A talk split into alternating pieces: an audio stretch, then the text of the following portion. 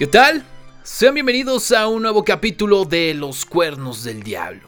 Antes de comenzar quiero agradecer a todos los usuarios que me han enviado mensaje a la cuenta de Instagram arroba cuernos del diablo. Han sido textos de apoyo en el que expresan su gusto por el contenido. Muchas gracias. En estas últimas semanas la comunidad ha crecido poco a poco con nuevos seguidores y en Spotify ya se han rebasado las 55 mil reproducciones.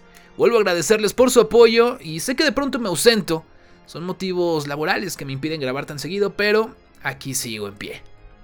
Bien, como les había adelantado en el episodio anterior de la quema de iglesias, hablaremos de la nueva variante de COVID-19 a la que le han asignado el nombre de perro del infierno. Pero, ¿quién es el perro del infierno? ¿O por qué ponerle así a esta variante? Vamos a comenzar explicando un poco de en qué consiste y para ello me voy a apoyar de la información que comparte el portal eh, Diario de Navarra, ya que existen datos médicos obtenidos de una fuente oficial y voy a citar tal cual sus líneas que dicen lo siguiente. Tiene pinta de que pasará mucho tiempo hasta que dejemos de hablar del coronavirus, de sus variantes, de sus nuevos síntomas. Sigue formando parte de nuestras vidas cada vez con un nuevo nombre y con nuevas características, pero aquí sigue.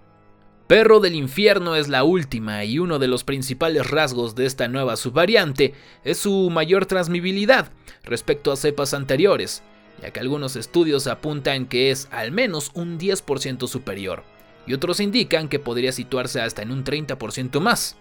De hecho, el aumento observado desde el organismo europeo en la tasa de crecimiento de este sublinaje se debe principalmente a su escape inmunitario. ¿Cuáles son los síntomas de la variante perro del infierno? Los síntomas son similares a las anteriores subvariantes, salvo algunas excepciones. Los más comunes son la tos, el dolor de garganta, fatiga, malestar general, diarrea, congestión y secreción nasal, dolor de cabeza, fiebre, dolores musculares, ahogo o pérdida del olfato y gusto. Además, en los últimos linajes identificados de Omicron se han detectado tres nuevos síntomas. Pérdida de apetito, afonía y taquicardia, que no eran síntomas tan frecuentes en las anteriores subvariantes de Omicron. Esta nueva variante, caracterizada por su rápido crecimiento, ha pasado a denominarse popularmente y a viralizarse en redes sociales desde Alemania como perro del infierno, debido a su rápida transmisión y mayor capacidad de contagio. Este nombre hace alusión a Cancerbero, que en la mitología griega era el perro del dios Hades, que tenía de 3 a 50 cabezas y que protegía las puertas del infierno como guardián para que los muertos no salieran y los vivos no pudieran entrar. De ahí su relación metafórica con la nueva variante de la que, según temen los expertos, es difícil escapar. Esta es la información que aparece redactada en esta nota periodística, pero vamos a lo siguiente. Como lo decía el texto, también conocido como Cancerbero o Cancerbero, era el perro del dios Hades, un monstruo de tres cabezas en la tradición más común, llamadas Beltesta, que es la cabeza izquierda, Tretesta es la cabeza central y Dritesta la cabeza derecha, o de 50 cabezas según Hesiodo, con una serpiente en lugar de cola. Y como un dato popular, se piensa que por eso en el fútbol al guardameta se le apoda cancerbero. Este perro con tres cabezas denota el pasado, el presente y el porvenir, que reciben y como quien dice, devoran todas las cosas. Tiene dos puntos débiles. La miel y la música. Por increíble que parezca, la música amansa a las fieras. Por lo tanto, también al cancerbero, que solo ha sido vencido en dos ocasiones.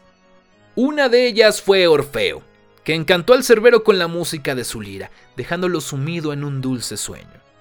La segunda vez fue Hércules, que con su fuerza descomunal logró doblegar al animal y encadenarlo, consiguiendo así uno de los doce trabajos de Hércules.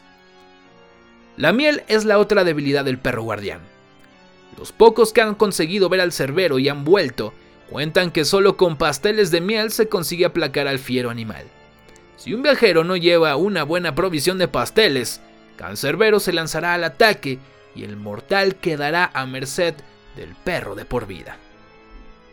En octubre del 2013, un equipo de arqueólogos italianos dirigido por Francesco de Adria hallaron una estatua de Cerbero de 1.5 metros de altura en las ruinas de la antigua Hierápolis, en Turquía. Este hallazgo ha permitido confirmar la hipótesis de que una gruta hallada en 2012 era plutonio, una puerta de acceso al inframundo, según descrita por Estrabón. Cerbero no jugaba con otros perros en el más allá de hecho, tenía el reino de las sombras solo para él. Sin embargo, no podía andar libre por la superficie neblinosa y sombría del inframundo porque, según la tradición griega, estaba siempre atado a la entrada. Esta es la historia de la bestia canina que ahora está ligada a una enfermedad que ha cambiado al mundo en los últimos casi tres años. Algo muy interesante y que ahora ya conoces un poco más de su origen.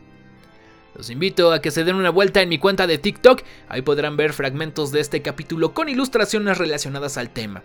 Y por cierto, en el próximo hablaremos de Pazuzu, el demonio que aparece en la película del exorcista. Seguramente quienes la han visto recuerdan los cameos de este personaje durante la cinta. Vamos a conocer su historia y el por qué aparece en este film. Por el momento yo me despido, agradezco que se hayan dado una vuelta por este capítulo express y nos escuchamos muy pronto en una nueva entrega de Los Cuernos del Diablo.